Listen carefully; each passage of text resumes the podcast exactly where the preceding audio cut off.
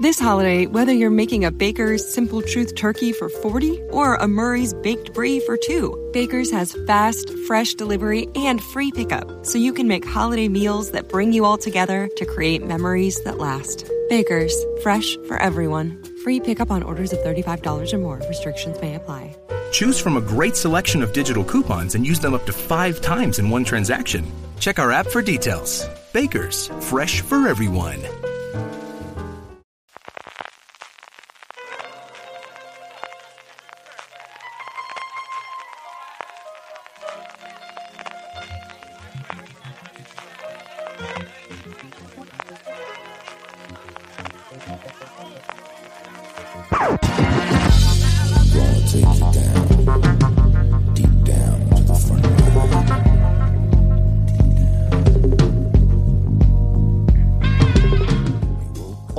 Todos y bienvenidos a FDS Review, el programa de fuera de series donde cada semana analizamos, comentamos y debatimos sobre nuestras series favoritas. Hoy viajamos hacia el Upside Down, hacia el mundo del revés, para analizar qué ha ocurrido en Hawkins durante la tercera temporada de Stranger Things, una de las series estandarte de Netflix creada por los hermanos Duffer. Yo soy CJ Navas y hoy me acompañan para hablar de todo lo que nos ha dado esta temporada. Marina Such, Marina, ¿cómo estamos? Muy buenas, CJ, ¿qué tal? Muy bien, y Francis Arabal, ¿cómo estamos? Pues aquí con ganas de hablar de una de mis series veraniegas favoritas. Como es norma de la casa y tradición en, en review, hablaremos al principio 10-12 minutitos sin spoilers de Stranger Things, hablaremos de cómo nos ha acercado a ella y una valoración global sin spoilers, como os digo, de esta tercera temporada, para luego el resto del programa ya así hablar de las tramas generales, del final, de todos los comentarios intermedios que hay de todo lo que nos ha dado la serie. Empecemos hablando un poquito de, de, lo que significa Stranger Things, de lo que significa Stranger Things para Netflix. Marina, esta es una quizás de las grandes series, desde luego, de Netflix, o señor, quizás uno de los grandes fenómenos masivos que hay ocupando ese hueco que quizás nos ha dejado Juego de Tronos? Es que da, un poco la sensación que es, después del final de Juego de Tronos, como el único gran fenómeno masivo televisivo que hay. En cuanto a, nivel de eh, que haya merchandising por todas partes y además merchandising muy, muy variado, que llegue a, todo tipo de público, que llegue a, a todo el mundo a mí me da la sensación de que en cuanto a series, los únicos dos grandes fenómenos que había o que por lo menos hay a lo largo de este año ha sido Juego de Tronos, que ya se ha terminado, y Stranger Things. Eh, por lo menos es la impresión que tengo yo, porque con, con esta manera nueva de ver las series es muy difícil que haya otra serie que pueda tener este tipo de, de, seguimiento. Lo de Stranger Things es una cosa que ya hemos visto que Netflix no consigue replicar. Tiene series que le funcionan muy bien eh, pues en determinados públicos o en determinados eh, sectores o la casa de papel es un fenómeno, sí, pero es un fenómeno fuera de Estados Unidos, no en Estados Unidos. Stranger Things llega a todas partes.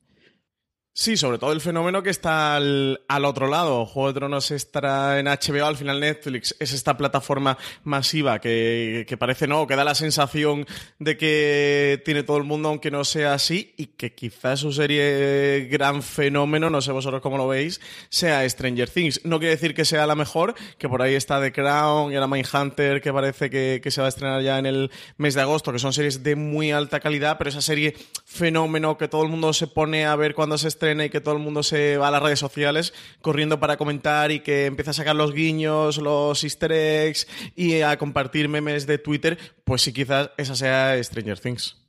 Es desde luego la serie estandarte, yo creo que tiene a día de hoy. Además, está, eh, como comentaba Marina antes, de, de, de, el peso que empieza a tener la casa de papel en Estados Unidos, pero que todavía no es el fenómeno allí, está así. Y desde luego, esto es el, el estrenarla el 4 de julio y las referencias que tiene la propia eh, temporada con ese 4 de julio, con la festividad de la independencia americana, yo creo que tiene muchísima relevancia y muchísimo peso. Y lo que sí es clarísimo es que ya no es el fenómeno de la primera temporada de novedad y de sorpresa, sí que es ese viejo amigo con el que te encuentras año tras año Marina, y, y, lleno de referencias y que tiene pinta de que Netflix va a durar o va a hacerla durar todo el tiempo que pueda. Hombre, está claro que si por Netflix fuera, esto aguantaría hasta que ya no les queden películas de los 80 que referenciar. Eso está claro. Los hermanos Duffer tuvieron unas declaraciones hace, no sé si fue el año pasado o hace un par de años, en el que decían que ellos no veían que la historia pudiera seguir más allá de la cuarta o de la quinta temporada. Pero estos son todo declaraciones de estas, bueno, ya sabéis. Como digo yo, los titulares marca, que le preguntan a la gente, bueno, entonces, ¿tú ves que la serie dure más allá de la cuarta temporada? Y a lo mejor ellos dicen, pues no, ya tienes el titular de Stranger Things se va a terminar la cuarta temporada. Cosas confirmadas no hay, no hay nada, pero que, que por Netflix seguirían con Stranger Things hasta el infinito y más allá, por supuesto, porque además seguro que es de las series que les lleva más, más clientes nuevos de, de todas las que tienen. Sí, parece ser que sí, que lo que se estaban planteando, ¿no? Lo que han hablado siempre eran de esas cuatro hipotéticas temporadas. Estamos viendo cómo los niños crecen en esta tercera temporada. En la segunda se notaba poquito, en esta tercera se nota mucho. No sé, CJ, lo que van a conseguir aguantar la historia. Sí que por el cómo han llevado, cómo han manejado la trama durante la tercera temporada, si es cierta fórmula que, pueden seguir replicando. Y creo que eso es uno de los aciertos de esta tercera temporada de donde quizás en la segunda fallaron y que pudiera llevar la serie eso a tener cinco o seis temporadas o un poco lo que Netflix demandase ante la ausencia de tener otro fenómeno de un alcance similar. Pero siempre los Duffer yo creo que han manejado mentalmente esta idea de cuatro temporadas. Bueno al principio manejaban la de una porque no sabían cómo esto iba a acabar pero bueno cuando ya vieron el éxito han manejado esta idea general de cuatro temporadas en lo que siempre han comentado ellos en paneles o en ruedas de prensa o en declaraciones o entrevistas a las que han ido. Y habrá que ver por eso, porque los niños ya están creciendo, ¿eh? Ya veremos a ver de cara a la cuarta temporada, porque ya van a ser adolescentes bastante maduros yo creo que aquí hay dos partes y, lo que faltaría ver es si la gracia la tienen realmente esos personajes o es el universo. Yo veo clarísimo que se puede durar muchísimo utilizando pues lo que ahora todo el mundo está utilizando, que es utilizar alrededor del universo de Stranger Things. Yo creo que empieza a tener una mitología en esas tres temporadas que te da posibilidad de hacerlo. Es cierto que el intento de hacer algo fuera de lo que es el grupo de personajes clásicos en la segunda temporada con esa historia de Eleven, yo creo que, que, que tan mal fue recibida por, sobre todo por el público, les tiró un poquito para atrás de intentar hacer experimentos con otros personajes o más con los experimentos o con cosas distintas. Pero yo creo que si tiene futuro más allá de esas cuatro o cinco temporadas, que yo creo que, sería la, cosa lógica más allá de, intereses crematísticos puros y duros, es que ampliasen un poquito el universo, pero yo creo que eso todavía nos falta bastante para, para poder verlo. Vamos a ir con la parte con spoilers, pero antes una valoración global. Marina, ¿qué te ha parecido esta tercera temporada de Stranger Things?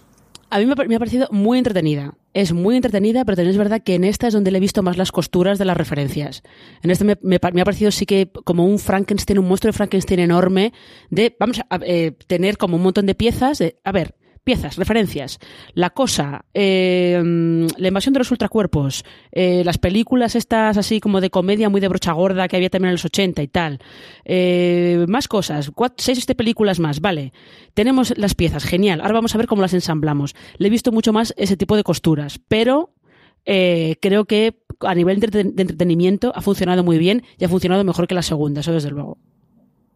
Sí, a mí me ha parecido muy, muy entretenida, me lo he pasado muy bien viendo esta tercera temporada. Mm, me ha gustado menos que la primera, pero bastante más que la segunda. Y el gran pero que le pongo es que, habiendo visto ya la temporada y analizándola con cierta perspectiva, la trama se me queda tremendamente sencilla. Tienes eh, la trama central y alrededor hay poquito más y casi que lo que la trama que te van metiendo como todo lo que ocurre con los rusos y las pequeñas conspiraciones esos tramas colaterales que podrían convertirse en subtramas y evolucionar no las llegan a evolucionar. Se quedan casi como un forillo de fondo de contexto a la trama principal de la serie. Ese quizás sería el achaque que le, que le puedo dar junto a lo que comentaba Marina ¿no? de que se le ven mucho las costuras porque al acabar la temporada digo bueno pues me lo he pasado bien pero siento como que, que estaba un poquito vacía de, de miga yo me lo he pasado muy, muy bien. Yo confieso que es de las series que más rápido he podido ver de este año, que antes he terminado de ver con diferencia, y creo que sí que una vez que te pongas a pensar después, a mí hay dos o tres tramas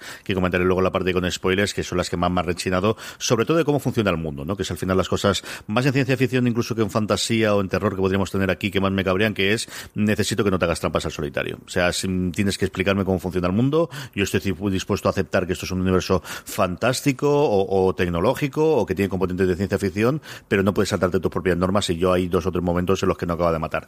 Pero eso a posteriori, de verdad. O sea, yo mientras he estado viendo la serie, me ha entretenido, me ha divertido muchísimo, me han parecido los personajes volver a reencontrarme por lo que os decía antes, con viejos amigos y algún y hablaremos después de ella, especialmente de Robin, que ha sido yo creo que un grandísimo hallazgo, como hasta cierto punto fue Max en la segunda temporada. O sea, yo creo que sí tienen una, mm, los hermanos Duffer un gran don en estas últimas temporadas de incorporar personajes poquito a poco, no de repente meterte cuatro o cinco, pero personajes especialmente femeninos que lo están haciendo bastante bien en los, en los distintos años, que también es lo que te permite de alguna forma refrescar las aventuras y refrescar la, la serie temporada tras temporada que te pide algo nuevo.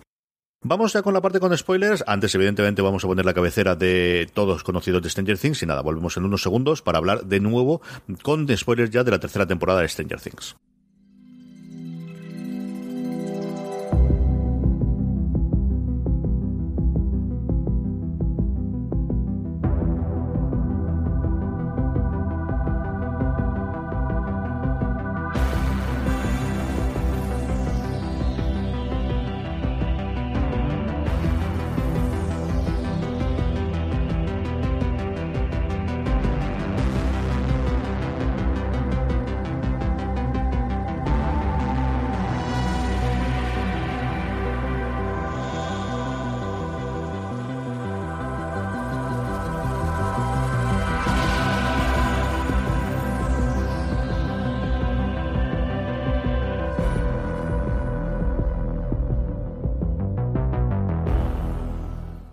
Estamos ya de vuelta. Marina, Francis cuando hacía su último comentario decía que la trama se le había quedado muy simple.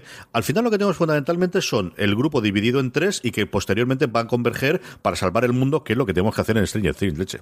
Sí, yo fíjate que no, no veo demasiado problema con que la trama sea sencilla, eh, porque yo creo que probablemente uno de los problemas que con los que puede tener esta serie es que de repente se, se vuelve muy ambiciosa y empiecen a, lanzar tramas, haya cinco tramas al mismo tiempo, y me da que eso no saben manejarlo bien. Entonces es mejor que las tramas sean sencillas, que se concentren en lo que ellos saben controlar bien, que son los personajes de siempre. Y, yo creo que ahí en eso eh, les ha funcionado. Fíjate que lo que comentabas tú antes de, de, que necesitan ampliar el mundo, cuando en la segunda temporada Eleven encontró a, a esa otra chica que también había participado en los experimentos como ella, yo creo que más que, más que el capítulo, lo que estaba mal era en qué parte de la temporada estaba colocado ese capítulo, que era el fallo, porque estaba colocado casi al final cuando de repente, cuando ya la cosa iba como muy lanzada al, enfrentamiento final, de repente, pum, se para la trama y te vas a, Chicago a ver qué está haciendo Eleven, que era, eso sí que era muy anticlimático. Pero yo no creo, no creo que, que el problema, entre comillas, esté en que la trama sea sencilla. De hecho, ahí hasta es muy de taquillazo de los 80. Una trama súper sencilla, súper fácil, con unos villanos clarísimos y unos buenos clarísimos. Y te van a dar un entretenimiento que vaya por otro lado.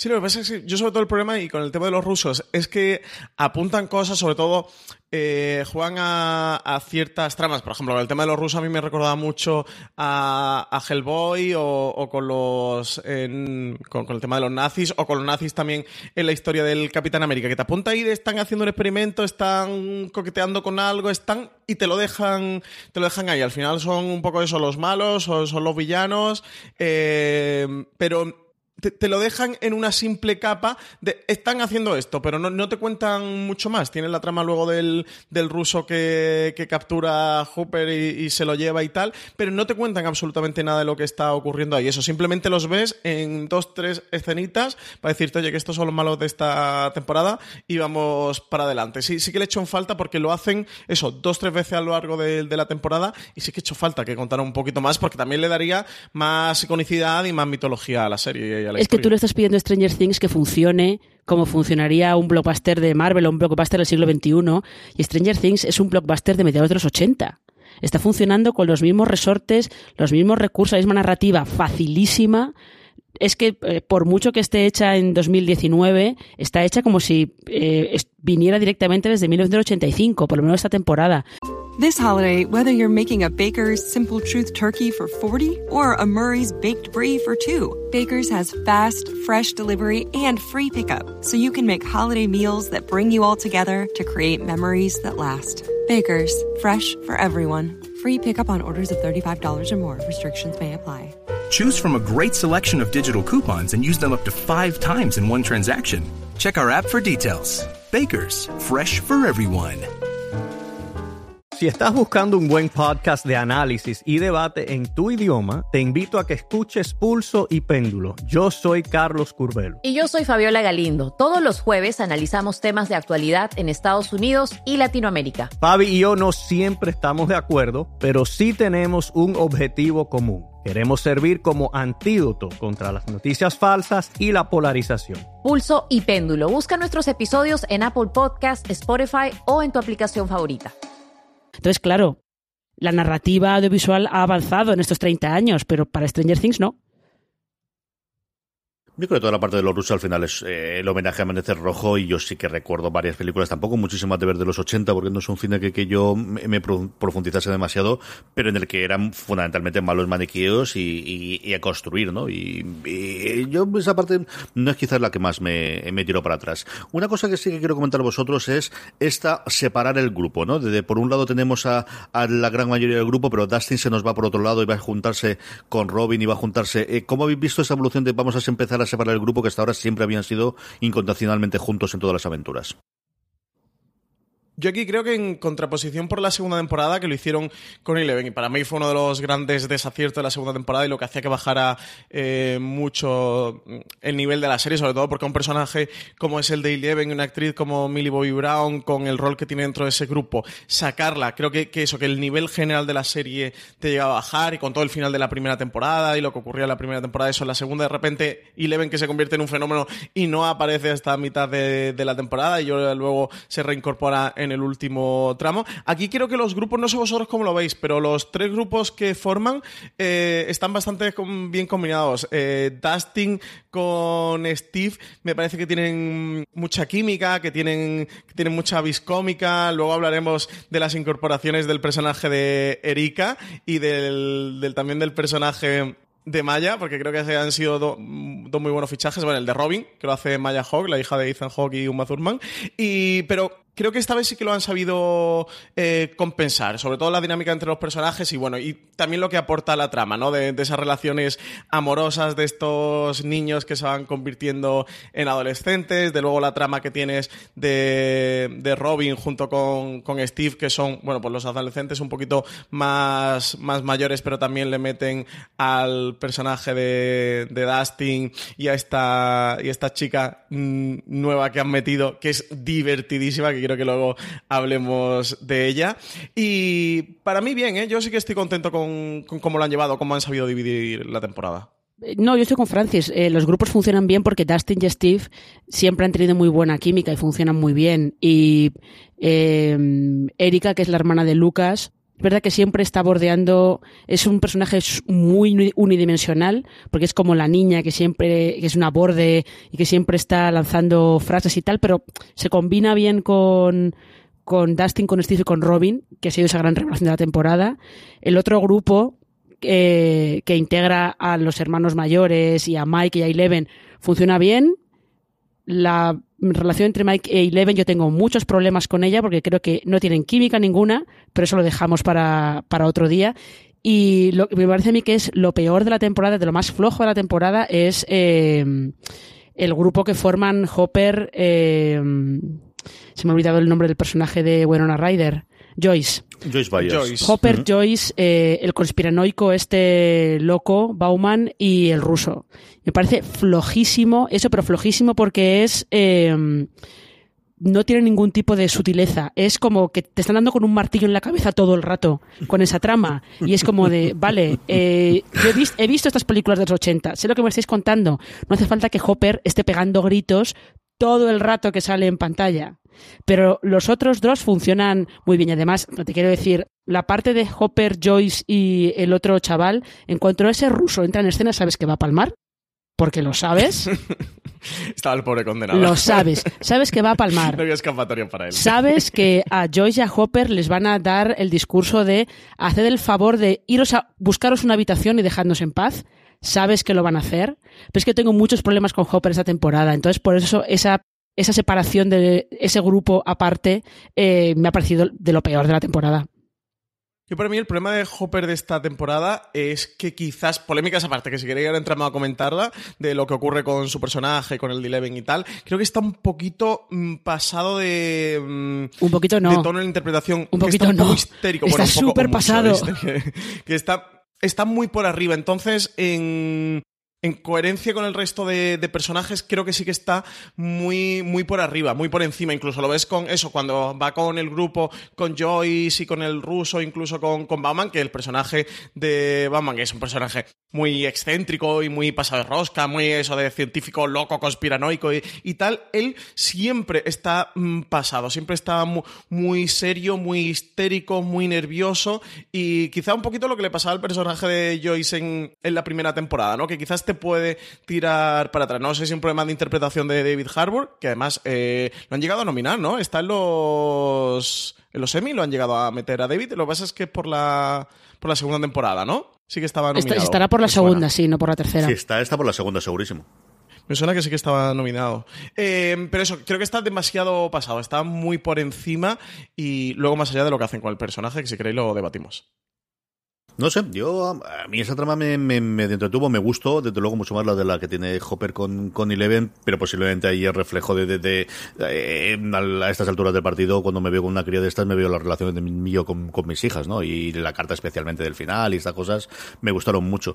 Yo creo que el principal problema que puede haber con Hopper, a diferencia de la primera temporada, es eh, no puede ser que quiera salvar el mundo sabiendo lo que se enfrenta. Yo creo que la primera temporada aceptas y que, que, poquito a poco se va metiendo en un selado y cuando ya va a averiguar lo que hay está en medio y no, no tiene más salida, mientras que aquí lo normal es que la primera de cambio o llamase al FBI o llamase al ejército o llamase a otro lado y no se esperase tres cuartas partes del episodio. Pero yo sé que vosotros tenéis mucho más reservas con este personaje en esta temporada, Marina. Yo tengo muchas, pero tengo muchas... Eh por la propia evolución que ha tenido el personaje a lo largo de la serie. Porque el Hopper que ves en la segunda temporada, eh, por mucho que esté eh, ahora muy preocupado por eh, Eleven y que tenga eh, que tenga pues los, los, miedos de cualquier padre cuando su hija adolescente de repente tiene novio, aunque sea el insufrible de Mike, pero bueno, eh, tiene novio y tal. Entonces yo entiendo esa como esa eh, los nervios, el miedo, el madre mía que está pasando, que se está haciendo mayor, pero que de, el Hopper que vemos en la primera y la segunda temporada, que es un tío que ha evolucionado, que has visto eh, has visto que puede ser un tío muy decente, que lo único que le pasaba es que tenía proyectaba un exterior como de paso de todo porque pues todavía tenía problemas con lo que estaba lidiando, ¿no? Y de repente en la tercera lo que hace es involucionar. Se convierte en un, uh -huh. en un troglodita y, pero se convierte en troglodita solamente porque eh, el guion pretende sacar chistes a su costa.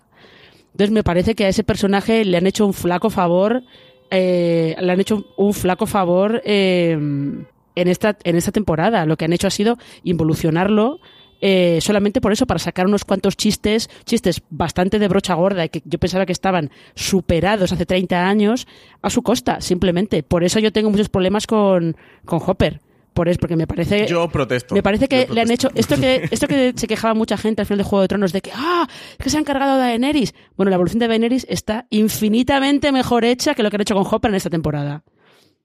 Yo protesto. A ver, eh, por cierto, David Harbour no está nominado a los Emmy, que me he, li me he, liado. Yo he consultado la nominación. No sé por qué, me sonaba que, que si lo habían nominado. Lo he consultado y no Esto está. es que estuvo nominado por la primera, me suena. Con la primera, ¿no? Sí, pero me he liado con esto 2019, me sonaba que sí que estaba nominado. A ver, con el personaje Hopper y toda la polémica, bueno, polémica además que estuvo eh, más acrecentada porque Ivan Rachel Wood se fue a Twitter, se le calentó la mano y puso, sé que estuvo, que estuvo viendo la tercera temporada de Stranger Things y puso que, que nunca eh, debería nadie salir con un hombre como el policía de, de Stranger Things, que como que los extremos eh, así de celos y las rabietas y tal, que no eran atractivas eh, como la televisión hacía, hacía a veces creer eso, en referencia al personaje de Hooper en Stranger Things. Yo creo que lo hacen con Hooper, o sea, estoy en parte de acuerdo de que, que sí lo utilizan como ciertos chistes o que el personaje puede estar utilizado hasta cierto punto, pero creo que todo tiene sentido, todo queda contextualizado con el último episodio, sobre todo con las últimas barra última escena del último episodio de la tercera temporada, que es una escena tremendamente emotiva y que sin el camino que te han construido de lo que he ido sufriendo y padeciendo el personaje junto a Eleven, pero sobre todo principalmente él, no tendría sentido. Yo durante viendo la temporada sí que el personaje me rechinaba hasta cierto punto eso, porque aparte de la interpretación, como os decía, que le veo un poco extrema y como está escrito el personaje, a veces se me va de tono por arriba, mmm, pues eso, había cierta actitud, ciertos comportamientos que me rechinaba verlo, por mucho que estés en un contexto de serie de los 80, etcétera, etcétera, etcétera, y quieran jugar un poquito eh, por ahí, que, que, entiendo que a los hermanos Duffer pues le pueda resultar atractivo ir probando cosas y tienen con el personaje por ahí ante la situación de Eleven. Pero recordemos que este personaje viene de que su mm, hija mm, falleció, que su hija murió, que ahora tiene esta segunda oportunidad con Eleven y que él, dentro de sus capacidades, está intentando hacerlo todo lo mejor posible. Evidentemente, eh, se equivoca y ese es el final de la tercera temporada y esa es la carta que él le escribe a Eleven. Entonces, está claro que todo el camino que le han construido, todo el recorrido que le construyen durante esta tercera temporada es justo para llegar a ese punto en el que el personaje ha muerto o no y se, y se redime mediante esa carta y él reconoce los fallos y los errores que ha cometido. El propio personaje reconoce todo lo que, todo lo que ha hecho. Entonces creo que a partir de ahí las críticas se caen por sí solas y se desmontan porque, porque lo han construido para llegar a ese punto y para que el personaje diga me he equivocado. Tenía miedo y el miedo me hizo equivocarme. Lo siento mucho. Yo eh, discrepo radicalmente con lo. Estoy parte de acuerdo contigo, pero discrepo radicalmente en la manera en la que lo han hecho. Lo han hecho fatal. Sí que puede ser un poquito brocha gorda, ¿eh? O sea, entiendo el punto que tú dices de si los que se han quejado de, de Daenerys Targaryen, pues con Jim Hooper la llevan clara. Eh, sí que lo podrían haber hecho mejor y eso yo insisto que el personaje no es de lo que más me gusta. Pero entiendo lo que le, lo que le ocurre al personaje eh, como humanidad por la redención final que le construyen mediante la carta. Y ese momento creo que es muy bonito creo que es muy emotivo. Para mí es de las mejores escenas que nos ha dejado esta tercera temporada de Stranger Things. Yo creo que cambiar personajes de temporada a temporada ya es algo que nos han hecho o, cambios que hicieron con Steve. O sea, yo me encanta el Steve de la tercera temporada, me lo he pasado muy bien con él, con la relación que tiene con Robin y la que tiene con Dustin, pero siendo el Steve de la primera temporada, ni de coña. Eh, absolutamente nada. Y hicieron un giro de 180 grados con el personaje cuando vieron por dónde podían sacarlo y que era un personaje agradable y, y decidiendo convertirlo del novio pelmazo que iba a tener y que al final se iba a cabrear la novia y se iba a ir con el que todos queríamos, a de repente, de alguna forma, el hermano mayor de todo el grupo y el guardián, que creo que es un papel muy chulo, pero al final es totalmente distinto del que se nos había presentado.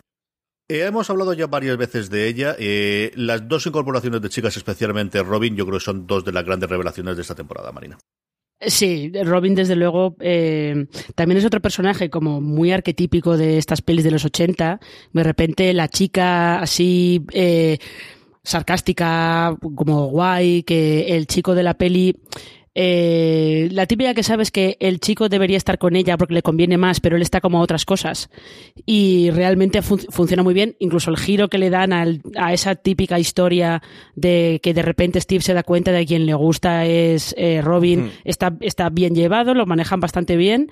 Y sobre todo es que Robin eh, se integra muy bien en la dinámica con con Dustin y con Steve. Y en este monstruo de referencias que es eh, Stranger Things, confieso que a mí me hizo mucha gracia ver que de repente hacían un guiño a Indiana Jones y la última cruzada con Steve y, Robin. Pero bueno, ella, lo cierto es que ha sido, ha sido una gran, una gran revelación, la verdad. Sí, está genial, ¿eh? Y sobre todo puede ser de los personajes que más química encuentren entre ellos. A ver la carrera que le depara a Maya Hawk, porque ha empezado a cosechar titulares y todo el mundo a hablar de ella. Y creo que no, por lo que comentáis, que a vosotros el personaje Erika Sinclair sí que os rechina un poquito más, os parece un poquito eso más mm, eh, sacado, pero a mí me hizo mucha gracia. Yo me lo pasé genial con ella. Me recordaba mucho a, Liana Mormon en, Juego de Tronos, de ese punto de eh, niña pequeña que le va dando zasca a todos los mayores, que a todos los pone en su sitio de mira, no, las cosas son así, no tienes ni puta idea. Y de, de verdad que me hizo mucha gracia desde la primera vez. This holiday, whether you're making a Baker's Simple Truth turkey for 40 or a Murray's Baked Brie for 2, Baker's has fast, fresh delivery and free pickup, so you can make holiday meals that bring you all together to create memories that last. Baker's, fresh for everyone. Free pickup on orders of $35 or more. Restrictions may apply. Choose from a great selection of digital coupons and use them up to five times in one transaction. Check our app for details. Bakers, fresh for everyone.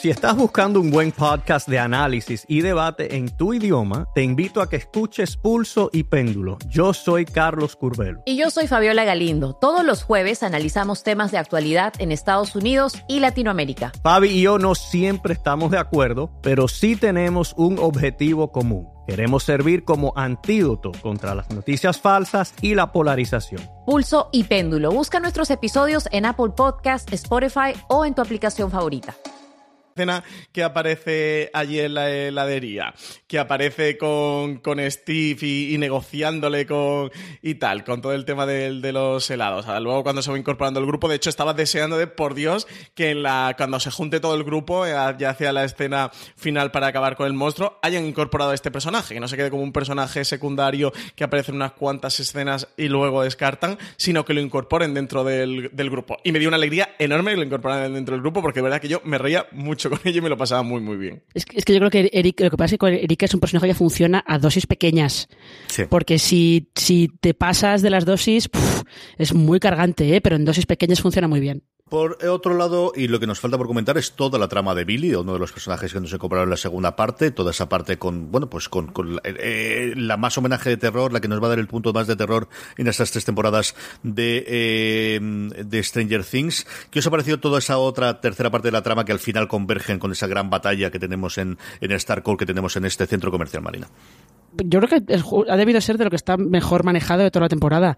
La parte de, la parte de terror, sobre todo, cómo convierten a Billy, que en la segunda temporada era el malote, pero también era un malote como muy hecho con un escuadra y cartabón, como muy arquetípico y muy cliché y que realmente aportaba poco. Y está bien que ese personaje lo hayan convertido, sí, en el malo, pero porque en realidad eh, lo posee el, el, y lo posee de una manera mucho peor de la que posee a, a Will en la segunda temporada, porque aquí lo que vemos es una invasión de los ultracuerpos total y encima es un terror de estos eh, guarros, como yo digo, es un terror de estos guarros muy asqueroso, con un, con un montón, un monstruo que cada vez se va haciendo más grande según se va, va uniendo más partes suyas que están por ahí desperdigadas. Eh, hay un montón de, eh, buscad webs americanas en las que hablan de todas las referencias que hay al terror de John Carpenter en, en esta trama, justo, en esta, parte de la azotamentes, Billy y todo eso. Y yo creo que justo es lo que está mejor, mejor manejado de todo. Eh, ese homenaje súper explícito a la cosa y a la invasión de los ultracuerpos que, que funciona muy bien y da el contrapunto este de em, el contrapunto de de verdad em, a lo que nos enfrentamos es algo enorme y algo que no es fácil de que no es fácil de, vencer y que nos puede costar la vida a todos, ¿no? Creo que eso, sí que está bien construido. Sí, a mí, junto a la incorporación de Robin, sea lo que más me ha gustado esta tercera temporada. Creo que la trama, eh, evolucionarla también hacia esa terror, que, que sea la, la, temporada más terrorífica de todas, donde tienen más elementos del, del cine, del audiovisual, de, de, terror y cómo lo van conduciendo. Y con el tema del monstruo, a mí algo que me pasaba eh, con, el, con el monstruo en la segunda temporada, que era como el efecto este, el, el error Roland Emmerich, ¿no? Que es de, si ya hemos hecho una parte, para hacer la segunda tiene que ser más grande. Si hemos hecho Independence Day, si vamos a hacer una segunda, la nave tiene que ser más grande, que todo se basa en el más grande. Stranger Things, creo que en la segunda sí que comete ese fallo. Creo que en la tercera lo, enmiendan y han girado hacia otra, hacia otra cosa, que es hacer algo diferente, seguir evolucionando, incorporar nuevos elementos. Y sí que creo que toda la trama de, terror es de las cosas más atractivas y que también le da un punto más adictivo a esta tercera temporada de Stranger Things, que al final es un campo natural para una serie con esta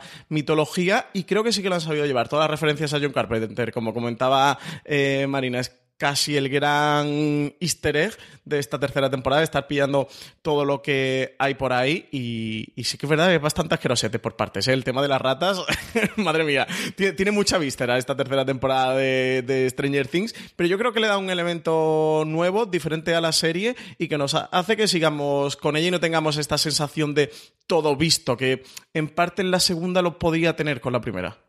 A mí me gusta mucho, me gusta mucho el enfrentamiento final, me gusta mucho toda la parte con, con los fuegos artificiales y volver a ese recuerdo de, de, que es 4 de julio y lo vamos a utilizar para intentar atacarle a él con lo único que tenemos, que en vez de armas son fuegos artificiales. Eso me gustó con una salvedad y es lo que os comentaba antes de la regla del juego. A mí hay momentos en los cuales me parece que todos los cuerpos que el azotamiento escoge van a ser eh, como si fuesen Borg, del final los tienen controlados y son setientes, son simplemente pues eso, de, eh, como si fuese un brazo, un brazo suyo. Hay otros momentos en los cuales parecen que tienen personalidad propia, otros en los que que realmente les ha ocupado la mente, pero está detrás. Es decir, yo creo que Billy pasa por cuatro o cinco estadios distintos de esa mm, posesión que ha tenido, mm, que en función de lo que le interesa a alguien en cada momento pueda tener. Y esa es la parte que a mí mm, no lo sé. Igual que en otras pasé muy por encima y no tuve problemas, esa es de las poquitas que a mí me, sacaron un poquito de. Es que Billy fue el primero y por eso tiene distintos, sí, pero fue realmente el primero o no, porque el resto no tiene ningún tipo de, de, independencia, porque a Billy se le queda y al final puede dar eh, marcha atrás o puede enfrentarse a él. Esa es la parte que a mí más me rechino de la solución para todo esto es porque tiene que ser así, porque tiene que acabar de esta forma. Sí, sobre todo porque tiene, porque tiene que dar al final eh, el momento de redención de Billy como el momento emocional con su hermana. Sí, lo de Billy es, está, eh, está eh, más que la evolución eh, que funcione de una manera muy distinta al resto de, al resto de vainas, como quien dice. Eh, sí, yo te entiendo, entiendo lo que dices, que es un poquito de, bueno, es que esto tiene que ser así porque necesitamos que al final llegue a este punto emocional y ya está. Y el arranque de chulo piscinas de Billy me parece muy divertido. ¿eh?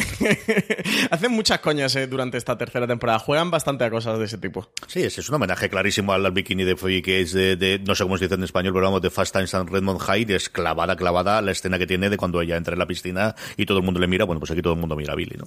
Sí, y también es que yo confieso que soy muy fan de la señora Wheeler. Yo sí que quiero un spin-off de la señora Wheeler, porque además hay ahí hay historia para contar, pero, pero mucha, ¿eh? De esa, esa mujer que está atrapada con ese marido aburridísimo. Ahí hay una serie que daría para muchas temporadas. Unas mujeres desesperadas para muchas temporadas. Tiene una de las escenas más divertidas para mí de la temporada. Luego hablaremos de nuestras escenas favoritas. Y luego ella, yo siempre la recuerdo en Mad Men porque tiene un personaje que a mí me parece de los mejores que tuvo a lo largo de sus temporadas Mad Men. Hablamos del final, hablamos del final final y hablamos después también de la escena de postcréditos de qué nos puede traer el final. Está Hopper muerto, estaba de parranda. ¿Qué nos dice la escena postcréditos y qué nos ha parecido la conclusión final de, de, todo, de toda la aventura eh, marina? A ver, eh, sí que da la sensación que lo de Hopper es un poquito vamos a saltarnos también nuestras propias reglas, ¿no? Eh, él estaría, acabaría escondido debajo de una mesa o algo por el estilo y el, eh, la explosión de la máquina esta taladradora de los rusos, pues le afecta de otra manera. Igual se convierte en Hellboy. A lo mejor tenemos a Hellboy de repente en, en Stranger Things.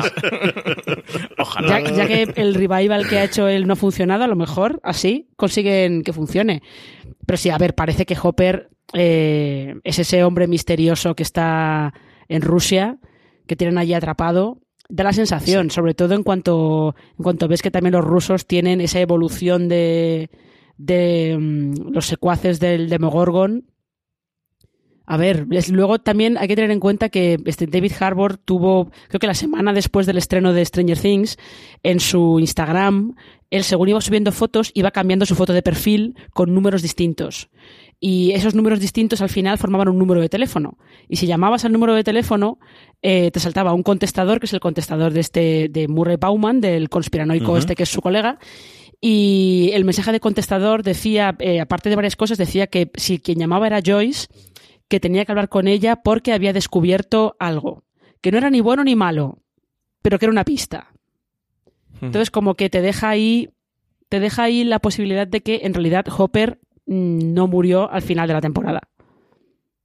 A mí está quizás lo, que ocurre, ¿eh? o sea, la resolución que le dan al personaje es de las cosas, o bueno, la cosa que más me ha rechinado de todo lo que ocurre en la tercera temporada de Stranger Things. CJ, tú comentabas lo del personaje de Billy con la azotamentes, que, que al final se hacían trampa al, al solitario, y aquí con, con, todo lo de la máquina de los rusos, exactamente igual. La primera escena que vemos es de cómo empiezan a abrir y explota esto, y los científicos que hay por allí o los operarios de las máquinas mueren. El final de la serie vemos también como cuando esto explota, que ha muerto todo el mundo, pero sin embargo Hopper eh, parece que ha viajado al, al, mundo del revés. Entonces dice, bueno, si estaban todos en la misma sala, y de hecho Hopper está hasta más cerca, eh, habría muerto con mayor intensidad ante esta explosión, igual que el resto de científicos operarios que están por allí. No que a él misteriosamente lo han trasladado al mundo del revés y todo el resto de científicos operarios han fallecido. No sé si vosotros le veis explicación alguna, no sé cómo lo van a hacer de a la cuarta temporada para darle una explicación, pero desde luego fue de las cosas que me quedé de, pues bueno, pues ya está. Pues salto el tiburón, ¿no? Esto te lo tienes que tragar y tirar para dar adelante y tal. Pero incluso más que todo el tema de las azotamientos que a ti te pasaba con, con Billy, yo con esto fue como. Mmm, ¿Cómo puede ser? Porque además eh, con Billy va siendo a lo largo de varios episodios que puede quedar más disimulado y en función de lo que van necesitando eh, que evolucione la trama. Pero aquí es que ves como eh, Hooper no está y el plano siguiente son los científicos allí espachurrados, los pobres y hechos papilla. Entonces me dejó un poco así y tal. Eh, yo apostaría porque Hopper vive, ¿no? No, no, no creo que haya ninguna posibilidad de que Hopper no vive. Entiende que es el motor eh, y el punto de enlace entre la tercera y la cuarta temporada que se han dejado los hermanos Duffer, de que va a ser esta, bueno, y además con todo el tema del, de la carta, va a ser el, el motivo para que el grupo se junte e intenten eh, rescatar a, a Hooper y, ir a por él. Y hay que ver con todo el tema de la rusa de esta escena post créditos, pues sí, parece que es él, ¿no? La pista que han dejado es que pueda ser él. Desde luego, si no, ¿qué sentido puede tener toda la escena post-créditos con, con los rusos? A ver qué tal. Yo apostaba porque él estuviera en la Upside Down, en el mundo del revés, pero luego está con lo de las celdas allí con, el ejército ruso, así que a ver qué ocurre con todo esto. Bueno, el sentido es que nos pongamos a hablar de todo esto durante los próximos seis meses hasta que se revele alguna cosa del guion del primer episodio, o empecemos a ver teasers, o empecemos a ver alguna cosa. Creo que estaba bien pensada en ese tono. No lo sé, yo de verdad que aquí si tuviese que apostar, no tendría nada claro. Yo creo que sí que sigue. Yo creo que Harbour no va a dejar esta temporada así, así, salvo que se lo digan. Yo creo que es muy complicado quitarse a Hooper después de haber abierto esa puerta en la escena post-créditos, como todos parece que, ocurre. Pero creo que puede ser cualquier cosa. Y, de paso, también os pregunto, esa cuarta temporada que está confirmada, que vuelve a los estrenos tradicionales que tenían ellos fuera de verano, o finales de verano, mejor dicho, en agosto. Marina, ¿por dónde puede ir la, una posible, bueno, una posible no, ¿por dónde puede ir la cuarta temporada? Vamos a tener este rescate de Hooper, vamos a salir de una vez de Hawkins. ¿Por dónde crees tú que puede ir la cuarta temporada? Pues es una buena pregunta, la verdad, no lo sé. No lo sé, porque además eh, los niños crecen y una cosa que sí que está haciendo bien Stranger Things es no disimular que los niños están creciendo, ¿no? O sea, directamente ellos son muy conscientes de que tienen unos actores que deben tener como 14 años algo por el estilo, que cuando se estrene la. cuando empiecen a rodar y se, eh, y se estrene la temporada, mejor tendría 16. O sea, eso ellos van a tener que seguir incorporándolo en la serie. Eh, algo tiene que pasar para que Eleven vuelva a Hawkins, claramente, y para que Eleven recupere sus poderes, eso es así. y mm, lo que no sé es si eh, rescatarán a Hopper o si los rusos utilizarán a Hopper para cualquier otra cosa. No lo sé. Yo toda, toda esa, escena post-créditos a mí me recordaba mucho a, em, a un capítulo de Expediente X en el que tienen un montón de gente, los rusos tienen un montón de gente con los que están experimentando en, en Tunguska. Están experimentando con ellos con el cáncer negro porque están, quieren crear híbridos entre alienígenas y, y humanos. Entonces no sé, no sé qué puede pasar ahí. Aquí yo no me atrevo, no me atrevo a decir nada. ¿Saldremos de Hawkins? Yo creo que probablemente el, principio de la temporada, la primera mitad de la temporada, será o fuera de Hawkins o mostrando cómo han ido evolucionando todos estos personajes después de después de, de lo que pasó en esta temporada. Pero en algún momento acabarán todos en Hawkins. Es que al final, de verdad que es que Stranger Things funciona tal cual estos taquillazos super clásicos eh, veraniegos. Y el esquema sería un poco ese. Siempre tienen que acabar todos en Hawkins.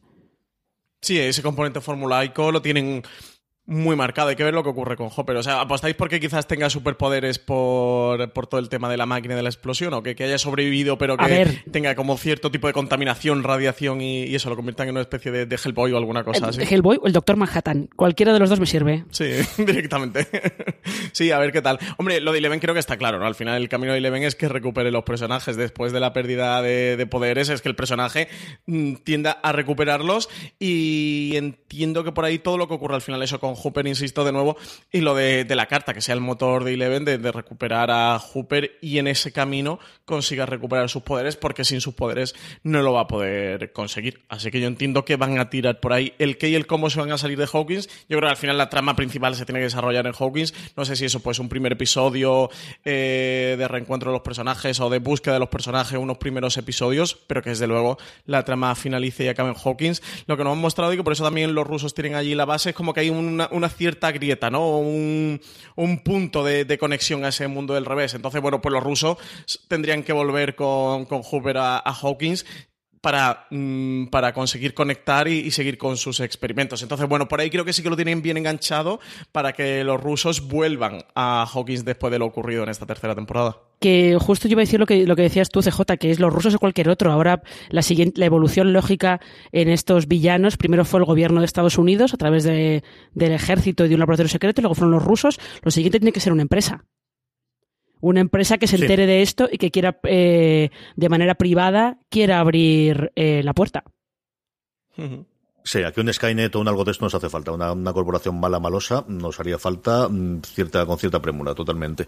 Yo creo que esa es una de las cosas inteligentes que hace esta temporada, el de explicar de por qué Hawkins, bueno, pues porque aquí es de, todo el mundo donde está Greta, mm, hay mucha gente que quiere acceder, pero este es el lugar donde es más fácil hacerlo y los rusos lo han demostrado así. Yo creo que eso es una de las cosas inteligentes que tiene desde luego esta temporada para, para dar esa razón de por qué van a volver, sobre todo los Bayers, a los que hemos visto que están de mudanza. Es decir, no sabemos el resto de lo que ocurre, pero sí que sabemos, tenemos ese documental de Hawkins es un sitio malísimo en plan Cabot Cope de, de Se ha escrito un crimen donde todo el mundo, todo pasa absolutamente de todo y la gente empieza a huir, que es totalmente lógico, que tampoco tendría sentido que tres temporadas después la gente siga quedándose de allí después de todo el follón y todas las cosas que se están montando.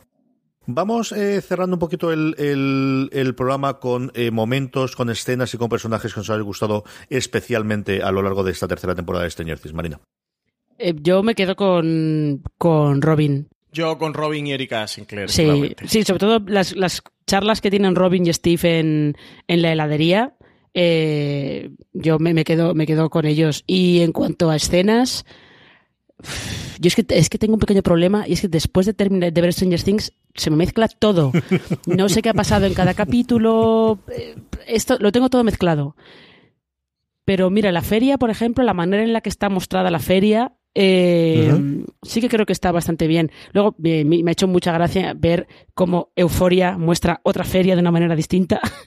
es como una, una comparación bastante, bastante divertida de hacer.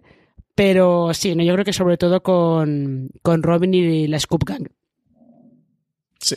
Yo de escenas me quedaría con la de la carta de, de Hooper con todo lo que ocurre hacia el final. Creo que, que es una eclosión eh, muy emotiva y una forma de cerrar esta temporada sentimentalmente hacia los personajes y estoy viendo cómo, cómo Eleven y los Bayers pues, se, se van eh, mudando. Yo quizás me quedaría con toda esta parte.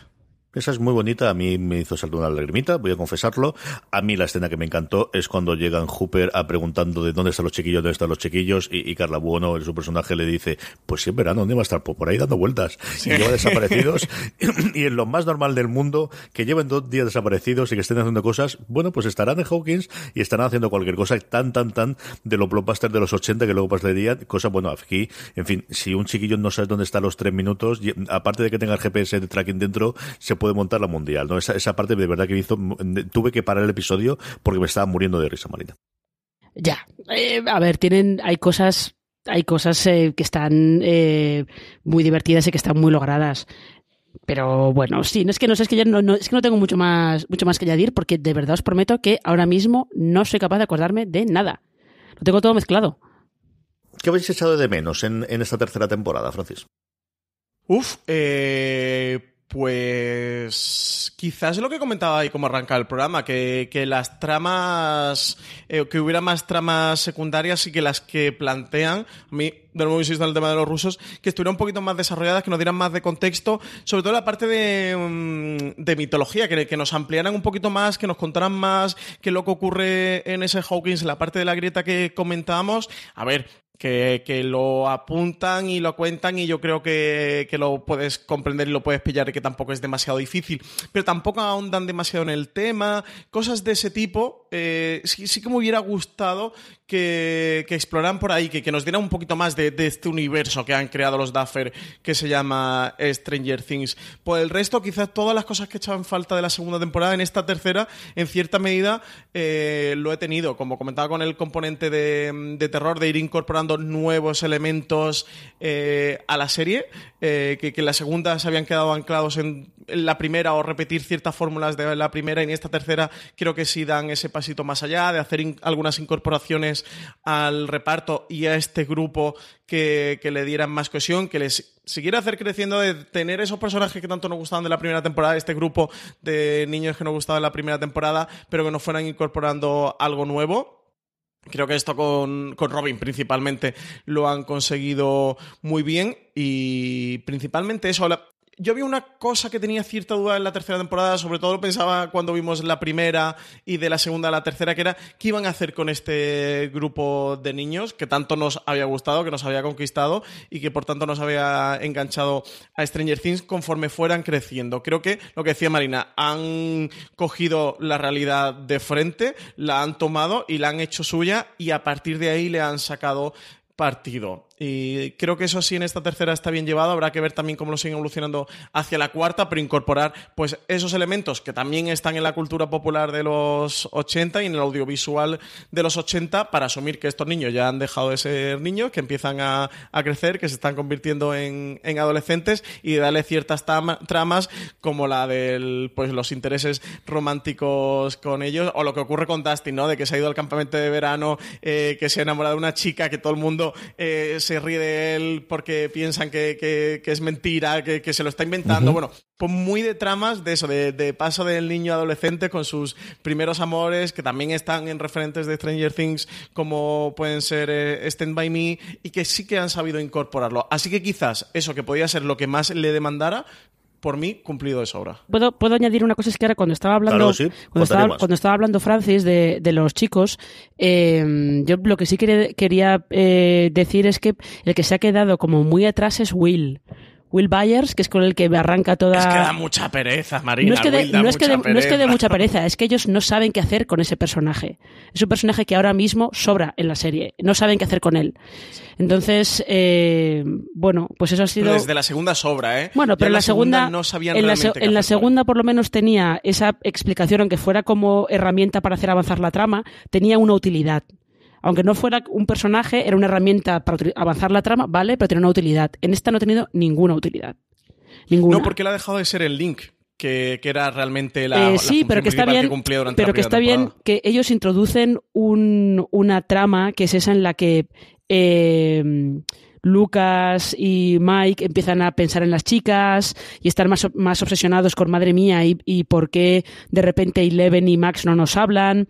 Como que ellos crecen y Will está intentando aferrarse a esa, esa infancia, que es, es una subtrama que está bien, es una cosa bien interesante, pero luego ellos no saben qué hacer con Will, no saben cómo, cómo eh, seguir avanzando esa trama. Y es que a Mick Mike me cae muy mal. Entonces, claro, tengo el problema de que Mike me parece un niño gritón, mandón, que no sabe callarse y que es insufrible. Y sin embargo, Stranger Things está enamorada de Mike, con lo cual, pues, ¿qué le vamos a hacer? Sí.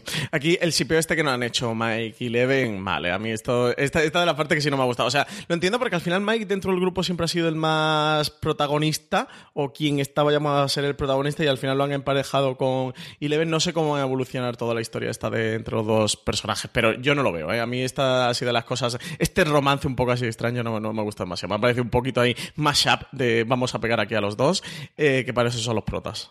Yo creo que ahí también estamos viendo que, eh, pues cuando tenían 12 años todos podían ser graciosos, pero ahora conforme crecen hay gente que es mejor actor o actriz y hay gente que es peor actor o actriz y, y ese es otro de los handicaps que tiene la serie conforme evoluciona y especialmente Will, que al principio en la primera temporada tenía que desaparecer y desaparecer y luego estar en tres o cuatro momentos a lo largo de la, de la propia temporada y que después mm, el chiquillo yo creo que se ha combinado el que a mí no me parece el mejor actor ni de lejos de todo el elenco y que además, mm, como yo coincido con Marina, no saben qué hacer con él. Al final la excusa de es el que siempre está metido en todos los follones, en esta no lo tienen. Me gusta esa trama de que es el único que es el chaval y el único que se queda como niño y le dice, esa, es otra de las escenas que me gustan, en este lado duras, ¿no? De, cuando habla con, con Mike y le dice, pero tú es que esperabas a, que íbamos a jugar toda la vida a, Dragones y mazmorras y vamos a quedarnos siempre así, y él le dice, pues sí, ¿por qué no? Y ese es un momento durísimo, de verdad que a mí me pareció uno de los, de los momentos que coincido con vosotros, que es de las cosas que más miedo me podía dar de, la serie, de, de, que los siguiese tratando siempre como, como críos y que creo que hace muy bien esta tercera temporada de son adolescentes y empiezan a tener estos, problemas y me da confianza, ¿no? De, hecho de que las próximas temporadas sigan por esa línea de, es que están creciendo, están creciendo y los mm. lo que antes eran problemas gravísimos ahora no lo son y ahora se empiezan a tener problemas gravísimos otros que cuando lo vean después en perspectiva cuatro o cinco años después tampoco lo serán. Sí, que en cierto sentido pueden hacer como lo que han hecho o, lo que van a hacer, mejor dicho, con las películas, con las nuevas versiones de IT, entre IT 1 y IT 2, que en la primera son niños, en la segunda van a ser ya eh, mayores. Al final sí que puedes evolucionar de esa manera Stranger Things ad infinitum, porque si vas asumiendo que estos personajes van creciendo y vas abordando las problemáticas a las que se enfrentan a sus diferentes edades, no, te tienes que quedar anclado en ese Stranger Things de es un grupo de niños, de que esto es Stand By Me y, vivir lo que a ellos les ocurra, sino que es la historia de estos personajes que comienzan como niños y eso, puedes tenerlos con 35 años haciendo Stranger Things mm, temporada 13. Total y absolutamente. Pues yo creo que sí, con esto podemos terminar este review eh, en una semana en la que vamos a tener muchísimo, porque vamos a aprovechar estas primeras semanas de, finales de julio y primeros de agosto para eh, recuperar muchas de las series de las que no hemos dado por tiempo, por la cantidad de estrenos que ha habido de review, vamos a ponerlo. Luego durante el mes de agosto seguiremos manteniendo streaming, pero sí que pararemos un poquito más el ritmo de todo el resto de los programas de las cadenas, que como siempre podéis encontrar en Fuera de Series, en cualquier reproductor de podcast, buscando Fuera de Series, como muchísima más información y comentarios podéis encontrar incluido todo el análisis que hicimos sobre la tercera temporada de Stranger Things en fuera de series.com. Marina Such, un beso muy fuerte y hasta el próximo programa. Hasta el próximo programa. Don Francisco Arrabal, hasta el próximo programa. Pues hasta el siguiente, CJ. Y a todos vosotros, querido audiencia, un abrazo muy fuerte y recordad, tened muchísimo cuidado y fuera.